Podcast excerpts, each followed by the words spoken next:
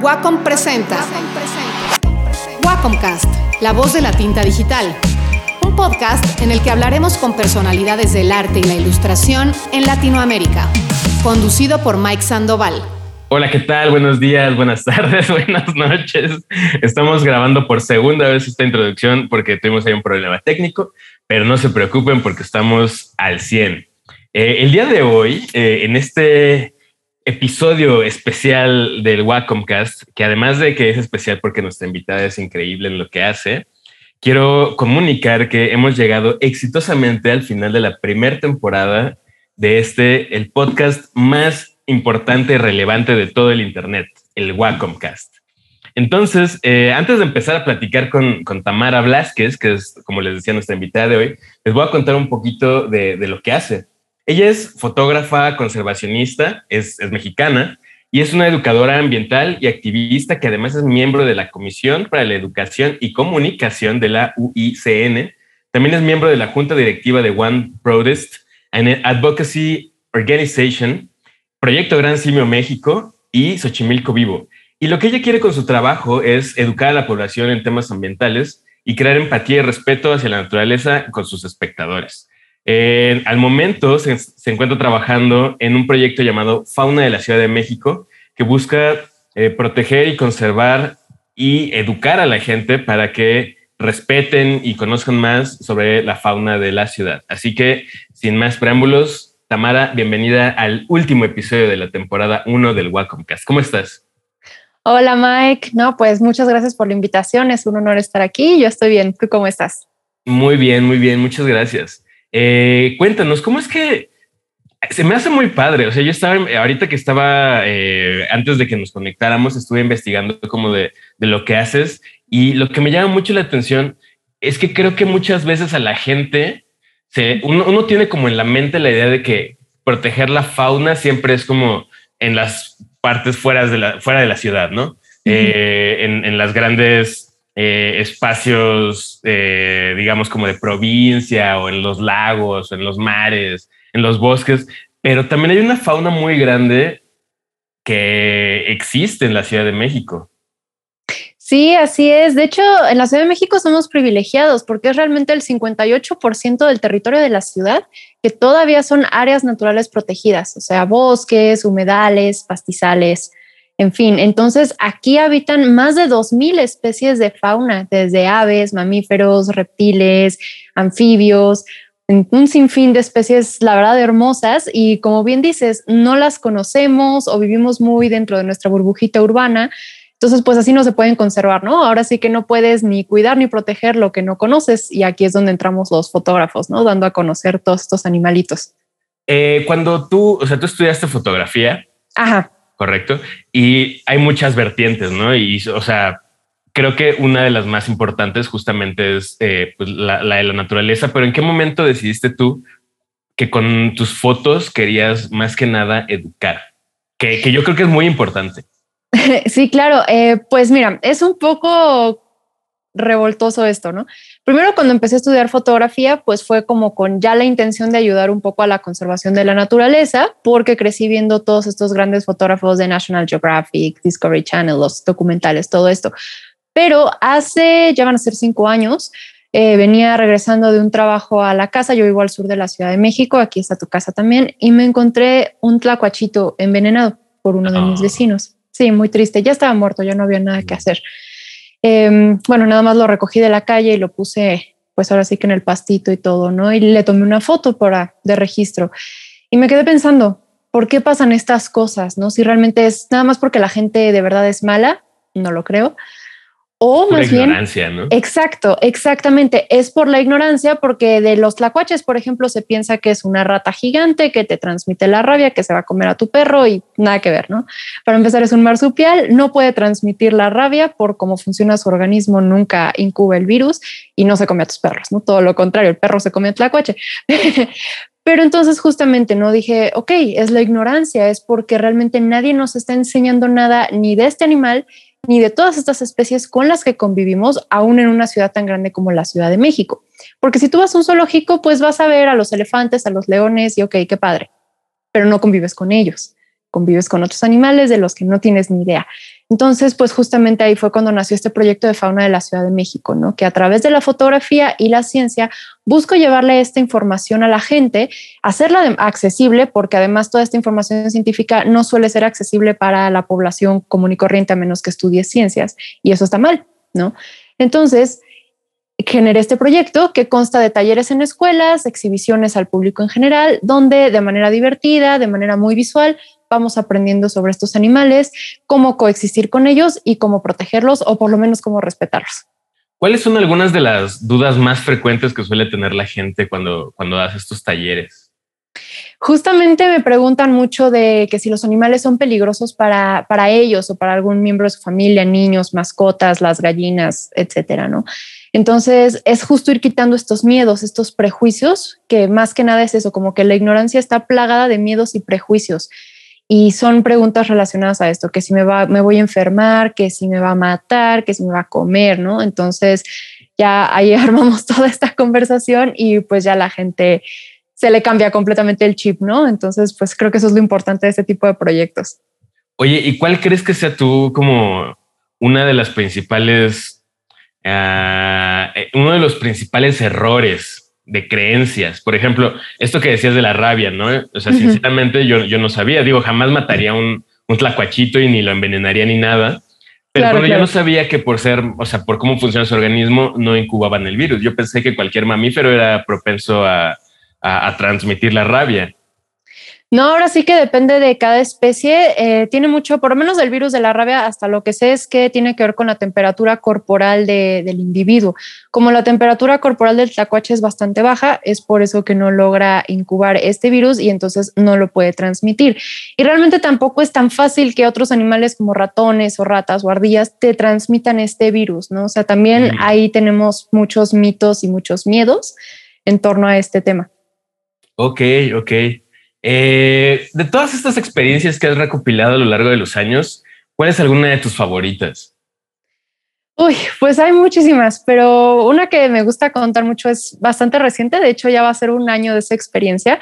Justo para seguir con el catálogo del proyecto de fauna de la Ciudad de México, hay otro animal que vive ya muy integrado a la parte urbana de la ciudad, no está tanto en las periferias, sino aquí, que es el cacomixle. Es un animalito chiquito con una cola larga, anillada, que es familiar del mapache. Es nocturno. Entonces, eh, afortunadamente donde yo vivo hay una colonia de estos, de estos animales, ¿no? Y uno de estos eh, cacomixles todas las noches, como relojito suizo a las nueve de la noche, llegaba al jardín del edificio de la unidad donde vivo, la unidad habitacional, a visitar el jardincito y a ver qué encontraba de comer. Entonces lo estuve observando varios meses primero, ¿no? Ya que vi cuál era la ruta que tomaba para llegar al jardín, agarré mi cámara, la puse con un sensor de movimiento para yo estar escondida y que la cámara se activara remotamente, para que así dejar la cámara solita y en cuanto llegara el cacomixle puntual a las 9 de la noche, le tomara la foto. Bueno, pues me tardé dos meses porque entre que a veces la cámara no disparaba porque yo no conectaba bien el sensor o porque el animal era demasiado rápido, entonces el sensor se quedaba así como en la lela y no disparaba, o entre que llegaba por atrás de la cámara en vez de por enfrente. Sí, entonces todo un show, ¿no? Pero yo creo que fue muy bonito porque ahí te das cuenta de aparte la inteligencia que tienen estos animales y que no son, aunque tienen rutinas y hábitos, no son máquinas, no son robots, y te dan la vuelta, te dan la vuelta fácilmente, ¿no? Tú ya te crees muy acá así de, ah, ya, voy a tener mi foto en una noche, todo perfecto, y el animal dice, pues fíjate que no, ¿eh? Te va a costar. Güey, ni te topo, ¿no? Exacto, ni te topo, o ve la, veía la cámara desde lejos, así de, ¿qué es eso? Y se iba por otro lado, ¿no? Entonces, pues sí fue como un poco de frustración, este enojo de repente, pero al final una experiencia muy bonita por poder convivir y descubrir eh, la inteligencia y audacia de, este animal, ¿no? Sí, fíjate que mi mamá también vive en la zona sur. Eh, ella vive en la zona de la Jusco. Ah, súper, somos casi vecinos. Ajá, justo. Y digo, para la gente que nos está escuchando de otras eh, latitudes. Eh, el Ajusco es una zona aquí en la Ciudad de México, muy al sur de la ciudad, como mencionábamos, y está rodeada de, es una extensión boscosa enorme, ¿no? Entonces, supongo que la fauna ahí, pues, ha de ser de los lugares donde es más rica. Claro. Y digo rica no para comérsela, sino rica de abundante. sí, por supuesto. por favor, si vienen, no se coman la, no se coman a los cacomixles. No, pero sí, también siempre me, siempre me cuenta como cosas muy curiosas que le toca avistar. Eh, ella ha visto también eh, cacomixles, eh, diferentes eh, reptiles, tlacuachitos, este, etcétera, ¿no? Luego por, por, su casa siempre andan volando halcones o bueno, no sé si sean halcones. Em, pero sí, e, es impresionante la cantidad de cosas que uno... Y también creo que está este error de creer que la Ciudad de México es únicamente las partes más densamente pobladas, ¿no? Cuando en realidad hay áreas bastante eh, que son, como dices, fuente de flora y fauna súper, súper importante para el ecosistema. Claro, y sin esta fauna, sin esta flora y por supuesto sin estos ecosistemas, la Ciudad de México colapsaría, ¿no? Porque estos ecosistemas nos proveen de agua, de oxígeno. Entonces es bien importante que aprendamos a protegerlos. A ver, por ejemplo, yo tengo otra duda. Uno siempre suele decir, es que toda la fauna de la Ciudad de México está al sur, ¿no? Como que uno siempre dice, ay, eh, la zona de Tlalpan, la zona de Xochimilco, el Ajusco, pero ¿qué hay al norte? ¿Qué nos puedes contar, contar del norte de la ciudad? Al norte de la ciudad tenemos, por ejemplo, la Sierra de Guadalupe, y aunque es una de las partes de la ciudad más gentrificada y más urbanizada, todavía están también animales como los tlacuaches, los cacomixles, aves rapaces como aguilillas, halcones, búhos. También tenemos, por ejemplo, el bosque de Aragón, entonces pues van a encontrar em, aves migratorias, playeras que llegan al, agua artificial que hicieron ahí en el, en el bosque, pelícanos, eh, monjitas americanas, un sinfín de especies, ¿no? Entonces, ahora sí que están por todos lados los animales. ¿Y, cuáles son tus favoritos? ¿Cuáles son tus especies favoritas? De aquí de la Ciudad de México, yo creo que mi favorito es el tlacuache, ¿no? Justamente por ser este animal rito rechazado, que nadie lo quiere. Entonces me da mucha ternura, ¿no? A mí me parece súper hermoso, precioso. Y ese es mi favorito. Y aparte las aves rapaces, todo lo que son aguilillas, halcones, todos me gustan mucho. Fíjate que también tengo una anécdota con, con tlacuaches. Eh, cuando yo vivía con mi mamá, que, antes de mudarse a la Jusco vivíamos más cerca em, de, Ciudad Universitaria, que también ah, es una zona muy, muy importante de fauna y flora. Claro. Eh, llegó a, donde vivíamos un tlacuache con sus tlacuachitos. No, qué bonito.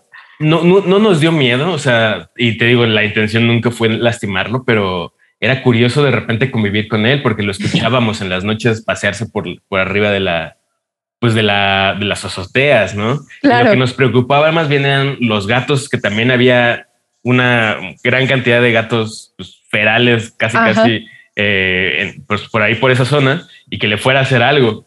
Sí. Porque sí vimos que traía esos tlacuachitos ahí pegados.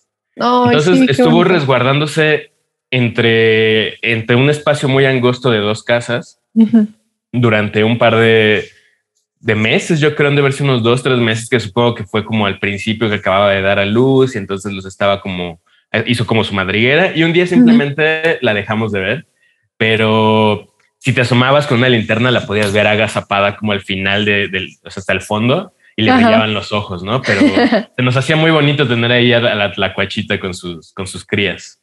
Ay, sí, qué experiencia tan bonita, aparte tan tierna, ¿no? De poder ver esa maternidad animal, ¿no? Tan, es muy bonito. Oye, y cuéntame, por ejemplo, eh, todo esto te lo pregunto desde cierto eh, lugar de ignorancia también, ¿no? O sea, no, no, hay muchas cosas que desconocemos y que creo que es justamente donde entras tú, ¿no? Eh, pero ¿qué hay de la fauna nociva? ¿Qué, cómo, cómo, coexisten esta, e, estas dos partes, ¿no? Porque definitivamente al estar en la ciudad hay fauna nociva que también, pues no, no, no sé si, si se puede hablar de conservacionismo en ese, en ese aspecto. Sí, claro. Em, pues mira, muchas de estas especies de fauna invasiva o nociva son este alimento para los animales residentes. Por ejemplo, los tlacuaches se alimentan de las ratas, igual los cacomixles, ajá, también las aves rapaces como aguilillas de halcones, pues ahí también, ¿no? Em, uno de los mayores problemas sí son perros y gatos ferales. Digo, no es culpa de estos animales, es culpa del humano porque abandonamos a estos animales, no esterilizamos y pues ellos hacen lo que saben hacer, que es sobrevivir. Desgraciadamente, pues sí cazan muchas especies, muchos individuos y eso va reduciendo la población de la fauna nativa, ¿no? Entonces, ahora sí que aquí lo importante es seguir adoptando, ¿no? Toda esta fauna feral, eh, esterilizando, dejar de abandonar y todo para poco a poco ir reduciendo sus poblaciones y así también vamos protegiendo a la fauna que habita aquí en la ciudad. Sí, por ejemplo, creo que en el tema de los perros ferales sí se ha logrado disminuir, ¿no? O sea, como que cada vez veo menos perros callejeros, pero los gatos sí está cañón, ¿no? Gatos hay por todos lados. Supongo que debe ser de las poblaciones más grandes que hay en la ciudad. Sí, y es que también... ¿Hay, alguna estadística de cuántos gatos ferales estima que haya o es imposible de cuantificar? Debe de haber, pero la verdad yo la desconozco. Y pues el problema también creo que radica en que todavía es más fácil colocar un perro que un gato, igual por lo mismo, ¿no? En, en hogares. También el gato está lleno de mitos y de estigmas y entonces la gente no los quiere adoptar. Pero de verdad también son animales de compañía preciosos y adopten a los gatos que se encuentren, se los pido por favor. Yo, tengo una, una gatita que curiosamente no anda dando lata en este momento, pero es adoptada, es adoptada. Eso. sí, no, yo, yo, yo soy muy fanático de los gatos. Son lo máximo. Son lo máximo. ¿Tú tienes gatos? Sí, tengo tres igual adoptados. Y sí, a mí me sigue impresionando muchísimo. Em, no es el primer gato que adopto y no es el primer gato negro que adopto. Ay, negro. Pero la, la, primera vez que adopté un gato negro estuvo muy intenso todo porque eh, fui, fui con, con, una persona a adoptarlo y bueno, sí, adoptarlo porque era él. Este, no, primero nos dijeron ¿no? que, que, era raro que la gente adoptara a los gatos negros porque en este día, a, al día de hoy, como se dice en inglés, in, this day and age, Ajá. sigue creyendo que son de mala suerte y los o sea, están llenos de estigmas súper que dices, ¿cómo, cómo, ¿cómo viene esto a creer que en pleno siglo XXI, en el 2021, la gente siga creyendo que hay cosas ahí asociadas con, con cosas sobrenaturales o como le quieras llamar tú con los gatos negros? Entonces, claro. nos lo, sí nos, nos, nos lo dieron, pero eh, fueron a la casa a ver que, que, que efectivamente no, no, no, no, no, hiciéramos como cosas raras, no tuviéramos como rituales, eh, ritual todo. o algo así, que sí, sí saca mucho de onda, pero al mismo tiempo dices, qué, qué, qué fuerte que tengan que sí. hacer esto, porque la gente sí los, pues los mata y los usa en rituales y cualquier cosa ahí súper estúpida que se te pueda ocurrir, ¿no? Sí, es horrible. Cuando yo trabajaba en el zoológico de Aragón, al norte de la Ciudad de México, por esa zona había como mucho santero y de esto, ¿no? Entonces de repente mm. ya cuando íbamos de salida camino al metro, ahí te encontrabas así, ¿no? Que los gatos muertos, las gallinas muertas, una cabra una vez también y dices, ¿qué onda, no? O sea, sí, como dices, es increíble que en año 2021, ya prácticamente 2022 y pues se sigue con esas cosas. Sí, está muy cañón. Por ejemplo, el otro día, digo, en otros temas eh, veía un este, documental sobre santería en, en, en Veracruz, en Catemaco. Uh -huh.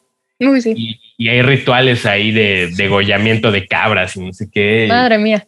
Y están, o sea, entran de, dentro de esta onda de usos y costumbres y entonces, pues entonces la, lo, el gobierno no puede interferir, no puede hacer nada porque pues son sus usos y costumbres, ¿no? Pero dices, uh -huh. chale, o sea, los animales que son lo más maravilloso que hay en este planeta sufriendo por nuestras tonterías, ¿no?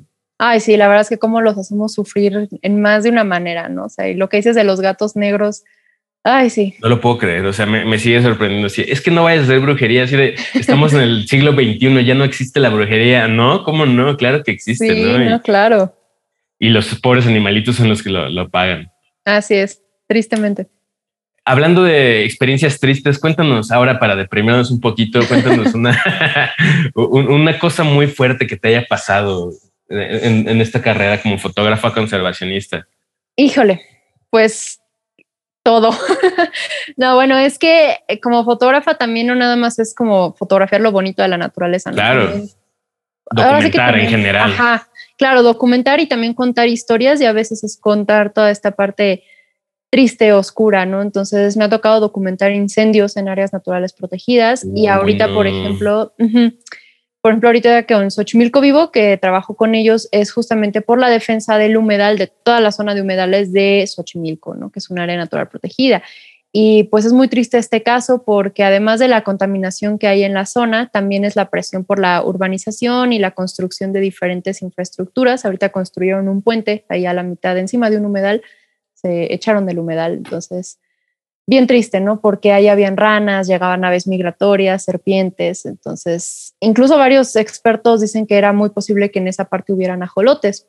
Mm. Entonces, pues ya ahorita está esa parte súper contaminada, el puente ni siquiera sirvió para quitar el tráfico, hay más tráfico, los animales ya no están, el lugar se ve horrible, devastado y pues sí duele mucho, ¿no? Yo creo que eso es lo más triste, que te toca ver un lugar que era bonito y regresas tiempo después y ya está todo devastado, te encuentras hasta animales muertos, atropellados, quemados incluso en los incendios y siempre duele, duele muchísimo ver todo eso, es mucha impotencia, además mucha frustración y sientes que a lo mejor lo que haces es muy pequeño y no, no sirve, ¿no? Pero no está pues generando un impacto, ¿no? Ajá, exactamente, pero pues te quedas pensando, si no lo hicieras, pues igual las cosas estarían peor todavía, ¿no?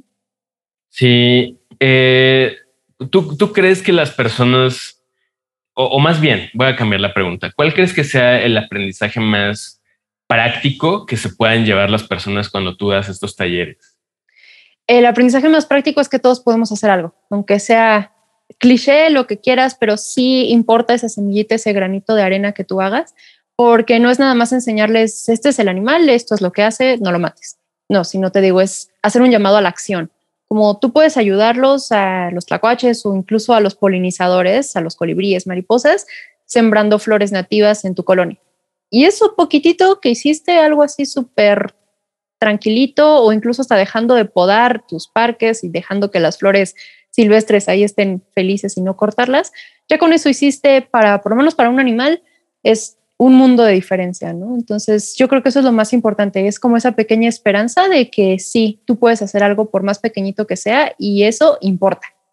Claro. Fíjate que el otro día, ahorita que mencionaste lo de las plantas nativas, lo de las flores nativas, perdón, eh, veía un, un, video de un chico con su chica que en Estados Unidos andan en patineta recorriendo las calles con saleros llenos de semillas. Órale. Entonces, van, se, arman sus rutas y van recorriendo todas las calles y van echando con su salero, eh, pues en, todas las, las, aceras, en todos los eh, estos pequeños eh, espacios de tierra que ya están todos secos y así, van regando semillas y vuelven a pasar como un par de semanas después y ya hay florecitas. Y ah, entonces está bien padre porque es algo que todo mundo puede hacer, ¿no? Y el, y el chico dice, ¿no? O sea, no todo el tiempo andamos en patineta, pero claro. lo que sí es que todo el tiempo traigo en mi mochila mi salero.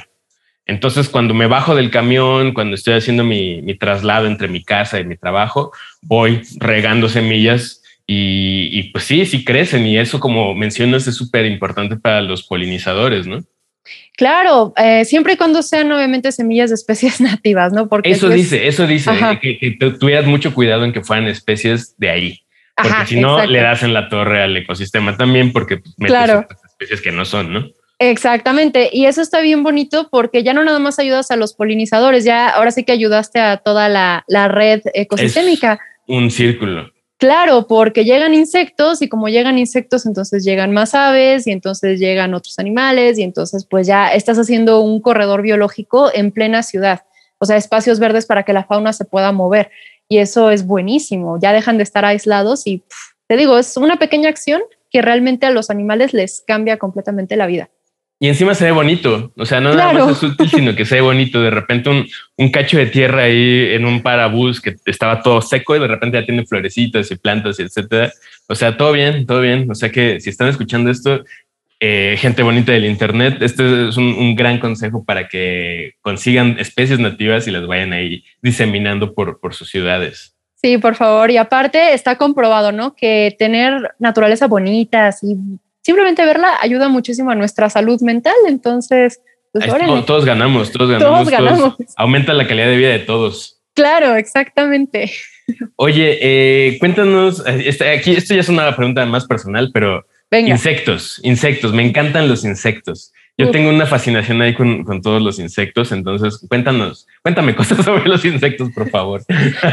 bueno, te confieso que de insectos estoy aprendiendo también todavía, ¿no? Mi fuerte son más aves y mamíferos, pero desde que empecé a hacer foto macro hace dos años, no inventes, me enamoré de ellos porque justo es poder verlos de cerquitas y todas esas características y es un mundo distinto completamente, ¿no? Como una realidad alterna Y pues son bien importantes, ¿no? Porque justo están los polinizadores que nos ayudan, ya no nada más a que hayan flores, sino también varios de nuestros alimentos es gracias a ellos, como los jitomates. Si no hay insectos que polinicen los jitomates, pues no tendríamos salsita ni ensaladas ricas y todo eso. Claro. Em, de mis insectos favoritos yo creo que son las mariposas, así bien niña nice, ¿no? Pero me gusta mucho este como simbolismo también que tienen de, renacer, de transformarte, ¿no? Esta metamorfosis de que puedes empezar muy pequeño y parecer insignificante y convertirte en este animal pues bellísimo, pero además tan importante, ¿no? Para, para la vida misma y pues también son de los que más estigma tienen y de los que más nos encontramos. Ajá, ¿no? Típico, te encuentras un bicho en tu casa, ¡ay, mátalo! Y lo aplastas. Lo primero que haces es aplastarlo, ¿no? O sea, Exacto. Qué mentalidad así de, ah, no sé qué es, lo voy a destruir. Ay, sí, pobrecitos, es bien feo, ¿no? Entonces, igual también mucho lo que aplico en los talleres, sobre todo con los niños, porque ya cuando llegamos a la parte de los insectos empiezan, ay, no, qué asco, ese me da miedo, todo. es que desde ahí Ajá. Eso es una conducta totalmente aprendida. O sea, nadie nace con miedo a los insectos. Todo eso es cosa que te enseñan así de, ah, es insecto, mátalo. Porque te va a picar, te va a morder, te va, no sé, es venenoso, te va a salir una roncha, te vas a morir. Y no es cierto. Exactamente. Y justo si tú le preguntas a un niño, a ver, ¿por qué te da miedo o asco tal bicho? No, pues no sé. ¿Quién te lo enseñó? No, pues mi papá. Oh, ya, bueno. Pero sabías ah, que Ajá. Ah, mira, a ver, tráeme a tu papá, quiero hablar con él. Maestra, cítame al papá del niño, ¿no? No, pero ya justo eh, te hablas ese diálogo con el niño, no tanto como de meterle la información, sino como de conversar con él o con ella y para que ellos mismos empiecen como que este proceso de, de pensamiento crítico y ya les cambias el chip. Yo sé que parece como muy optimista, pero realmente con los niños es bien fácil trabajar porque sí les puedes cambiar el chip de volada, ¿no? Empiezas hablar con ellos, les enseñas las fotos, sobre todo fotos bonitas. Y como los niños todavía siguen más conectados a todo lo que es lo visual, el arte visual, todo eso, pues ya con eso capturaste su, atención y ya les puedes meter toda la información y ya, ¿no? Entonces dice, ah, ok, pues ya no voy a matar a las arañas. bueno, las arañas no son insectos, pero digamos, ¿no? Las arañas no son insectos, pero digamos, ¿no? Ya no voy a matar a, a, a las orugas, ya no voy a, no sé, ¿no? Entonces, y les enseñas, bueno, si te encuentras un animalito de estos, agarra un vasito, lo colectas y échalo fuera. Oye, ¿y qué me dices de las cucarachas? Ah, las cucarachas lo malo es que son un tema especial, ¿no? Sí, son un tema un caso ahí, ahí la excepción a la regla.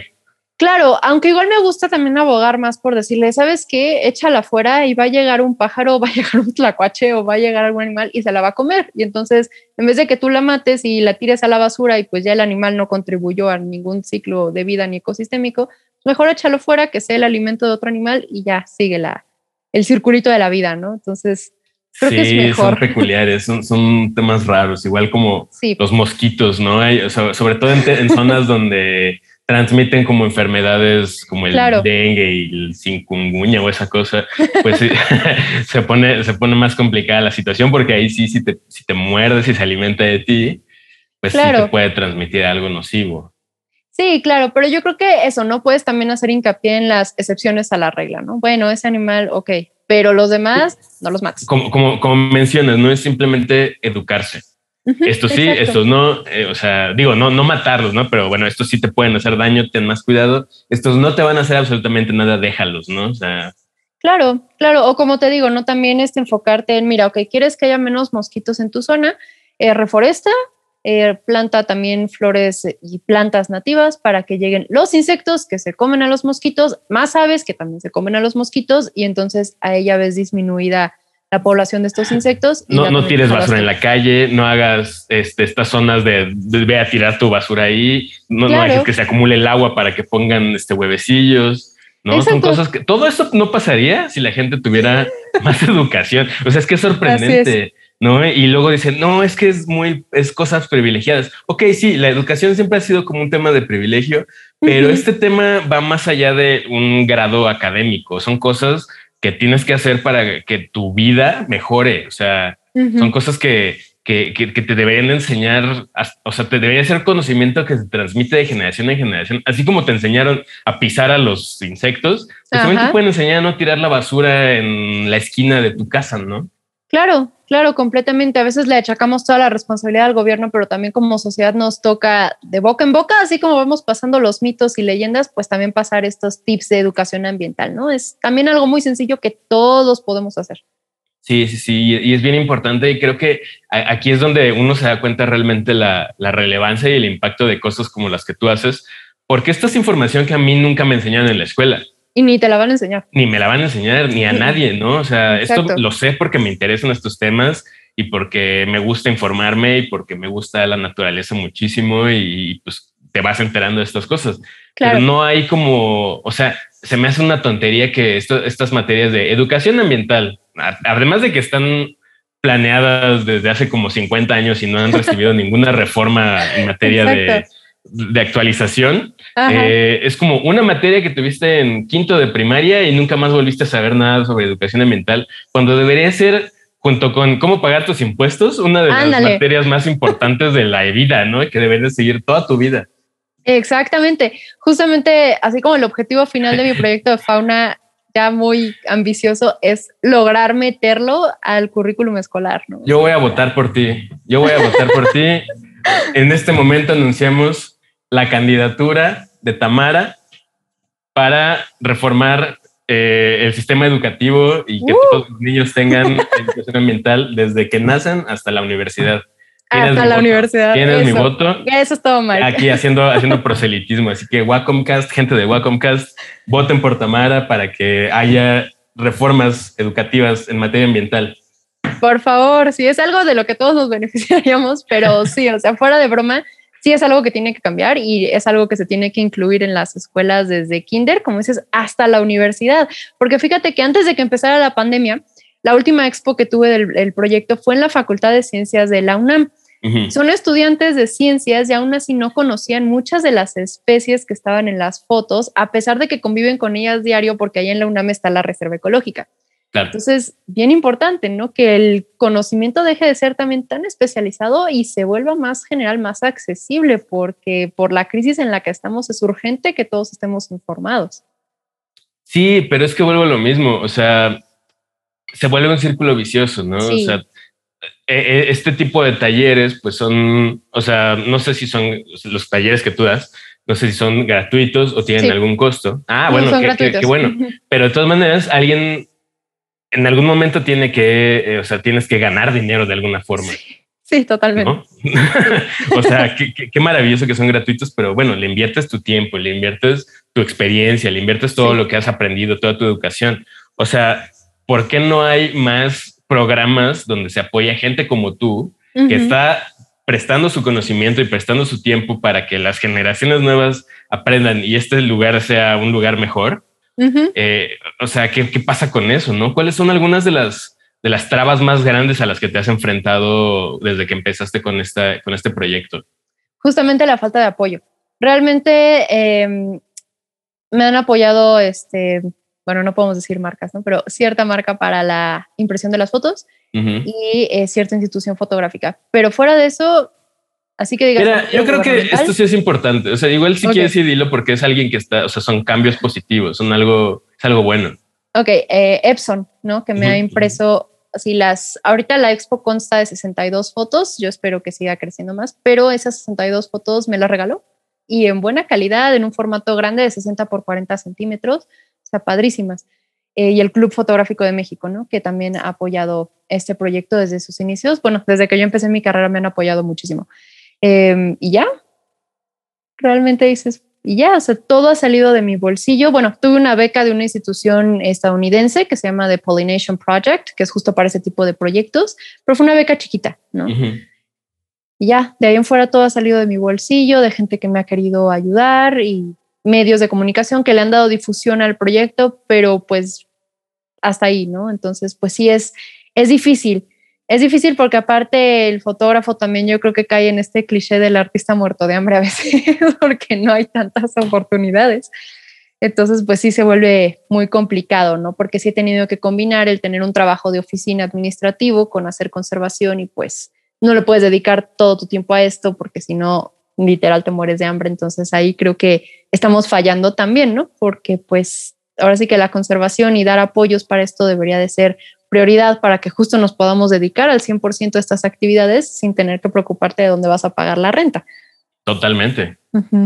Oye, ¿y a futuro qué viene? ¿Qué, qué, proyectos tienes? Si se puede saber, que nos quieras contar qué más, qué más has eh, vaticinado para tu futuro? Eh, pues bueno, a futuro, un futuro muy cercano, viene un proyecto con varias organizaciones ambientales justamente para documentar el rescate del río Colorado que han hecho aquí este, al norte de México. Padrísimo, ¿no? Que realmente revivieron el delta. Entonces, una historia que vale la pena contar y que toda la gente lo conozca. De fauna de la Ciudad de México es ya cuando se retome pues la normalidad o no sé, a futuro cercano esperemos regresar a los talleres, sobre todo escolares, ¿no? Más que nada. Y también las expos en lugares públicos, pero me interesa todavía más el trabajo con los niños. Y pues esperemos que en un futuro ya tampoco muy lejano eh, me gustaría trabajar con ciertas revistas y todo, y a lo mejor algo más con Wacom, no sé. pero pues eso, más o menos. ¿Cómo, cómo visualizas trabajándote con Wacom? pues justamente algo podría ser como de los artistas que estamos ayudando al planeta, ¿no? Porque también conozco ilustradores que también hacen un trabajo maravilloso, muralistas también que han ayudado em, a concientizar a la gente. Estuve en un proyecto hace tres años en Yucatán, en una comunidad pequeña, y había un chico de 18 años con un talento excepcional que pues un vecino le dio chance de hacer un mural sobre aves en su, en su casa. No, bueno, le quedó precioso y entonces llegó otro vecino ahora yo quiero que me hagas mi mural también, ¿no? Entonces, ya con eso se, venía, se veía en, pues pasando un mensaje, ¿no? De la conservación de las aves de la zona, nada más por medio de, arte, de, los murales, ¿no? Entonces yo creo que justamente se puede con Wacom, con las herramientas que nos da los artistas, hacer campañas también de, pues publicitarias, de educación y todo también un poquito más enfocadas a cómo el arte puede salvar la naturaleza, ¿no? Yo creo que es importante. Sí, yo y estoy totalmente de acuerdo porque es donde te das cuenta de, como el arte es algo que también puede salirse un poquito de este estigma de que únicamente es una cosa de privilegio o algo super elitista, ¿no? Puedes comunicar a nivel social y tener un impacto a nivel social eh, en tu comunidad o, si tienes como otra visión un poquito más global también, pero no, no, no tiene que ser nada más algo reservado para la élite, ¿no? Para las personas con mayor educación, con mayor acceso a la cultura y etcétera, ¿no? Puede ser para todos. Es para todos. es para todos, de hecho, ¿no? y, justo esto que dices de apoyar a este, por ejemplo, este chavito de 18 años que pues tiene un talento ahí que está esperando que alguien le, lo impulse, ¿no? O sea que claro. es, que es horrible, es un, todo es un círculo vicioso muy feo, ¿no? todos los, todos los chavitos de, otros estados, sobre todo como de comunidades no tan favorecidas, su máximo sueño es irse a la Ciudad de México, cuando en realidad deberían de poder tener éxito y poderse dedicar a lo que quisieran en su localidad y hacer cambios y hacer y tener impacto en su zona, con su gente. Claro, exactamente. Sí, bien dicen, ¿no? Que hay que empezar local, pero pues luego local no hay oportunidades, ¿no? Pero debería haberlas. No, ¿y cómo, cómo vas a dedicarte al arte de manera local si no tienes para comer, si no tienes para, si tu trabajo es en una fábrica ocho horas y llegas muerto a tu casa y nada más descansas los sábados y, o sea, no, o sea, es, horrible, o sea, necesita haber muchos más cambios. Muchísimos, porque cuántas personas tan talentosas ahora sí que no están sumidas en ese círculo hasta depresivo, ¿no? De no poder hacer ni lo que aman y que podrían ser líderes natos para generar un cambio, pero pues no hay ni cómo. Entonces todo eso tiene que cambiar como bien lo dices. Sí, sí, sí, estoy totalmente de acuerdo. Estoy totalmente de acuerdo. Oye, pues eh, fíjate que nosotros eh, se nos está acabando el tiempo. Este ah. programa desafortunadamente nada más dura 45 minutos porque eh, pues no queremos abusar del tiempo de nuestros radios, de nuestros podcasts, escuchas? Claro. Pero antes de que terminemos, eh, nos gustaría que nos dieras tu recomendación eh, de algo que te guste mucho, algo que, que, fue lo último que, que, te voló la cabeza, que te, que te fascinó, que atrapó tu atención. Algo que me guste mucho, em, pues bueno, les confieso que soy fan de los videojuegos, me gustan muchísimo, son un escape completamente a la realidad. Em, algo que me gustó mucho fue el último The Legend of Zelda que salió, Breath of the Wild, que es ahora sí que una obra de arte, ¿no? Hablando del arte, ¿no? Los paisajes maravillosos y todo, y que justamente tienes esta conexión con la naturaleza muy fuerte para que el personaje principal Link pueda lograr sus objetivos. Entonces, ese lo recomiendo completamente. ¿Por qué, porque siempre has sido fan de la, de la saga de Zelda? Sí, siempre desde chiquitita. qué chido. No, me imaginé que fueras eh, gamer. Soy super nerd gamer. me encanta leer todo. No, sí. A ver, recomiéndanos algo de, lectura. Ah, ¿Qué, ¿Qué, fue el último que leíste que te gustó mucho? Lo último que leí es este un libro que se llama Nature's Best Hope, o sea, la mejor esperanza para la naturaleza, de Douglas Talamy. Es un libro bastante ligero que aunque no sepas nada de ciencia ni conservación ni ecología, lo puedes leer, que justamente habla de que la mejor manera para ayudar a la naturaleza es reverdecer todos nuestros espacios en las ciudades, jardines, patios, azoteas, parques, camellones, banquetas, con lo que hablábamos, ¿no? Con plantas nativas para justamente ayudar a la biodiversidad. Entonces, se los recomiendo mucho. Está en Amazon, ahí lo pueden conseguir. Ah, maravilloso, maravilloso.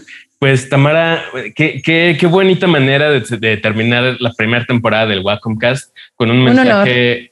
no, gracias a ti por prestarnos tu tiempo, por prestarnos tu, tu, conocimiento.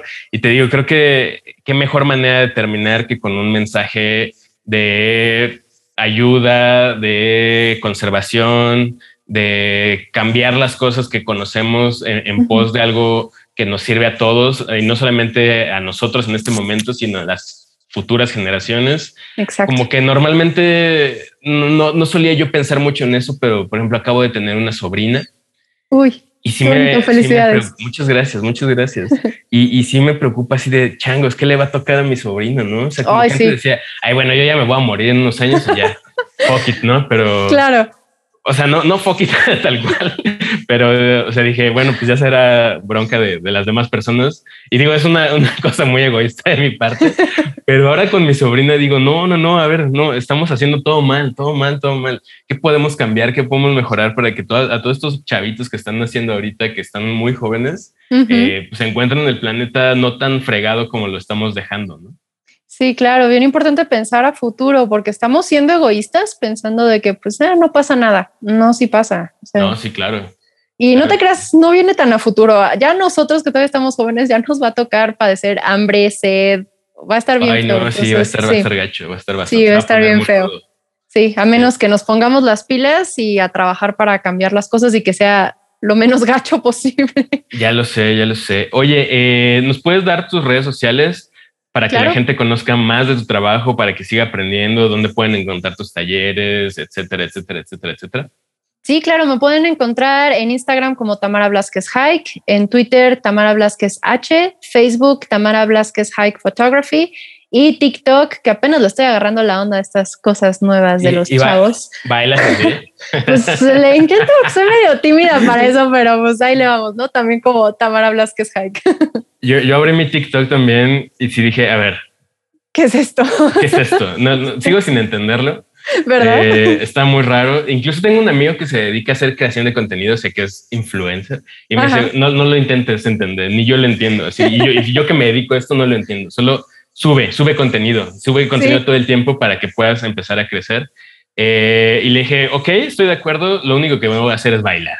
Así, la neta no voy a bailar. Y me dijo, sí, no, no tienes que bailar, hay, hay como opciones, o sea, hay, mucho contenido educativo muy padre en TikTok. Ajá, sí, y Tú empiezas a usar, o sea, el secreto para disfrutar TikTok, fuera de broma, es usar mucho TikTok enfocándote en el tipo de contenido que te gusta. Y entonces ahí sí notas el algoritmo cómo empieza a cambiar.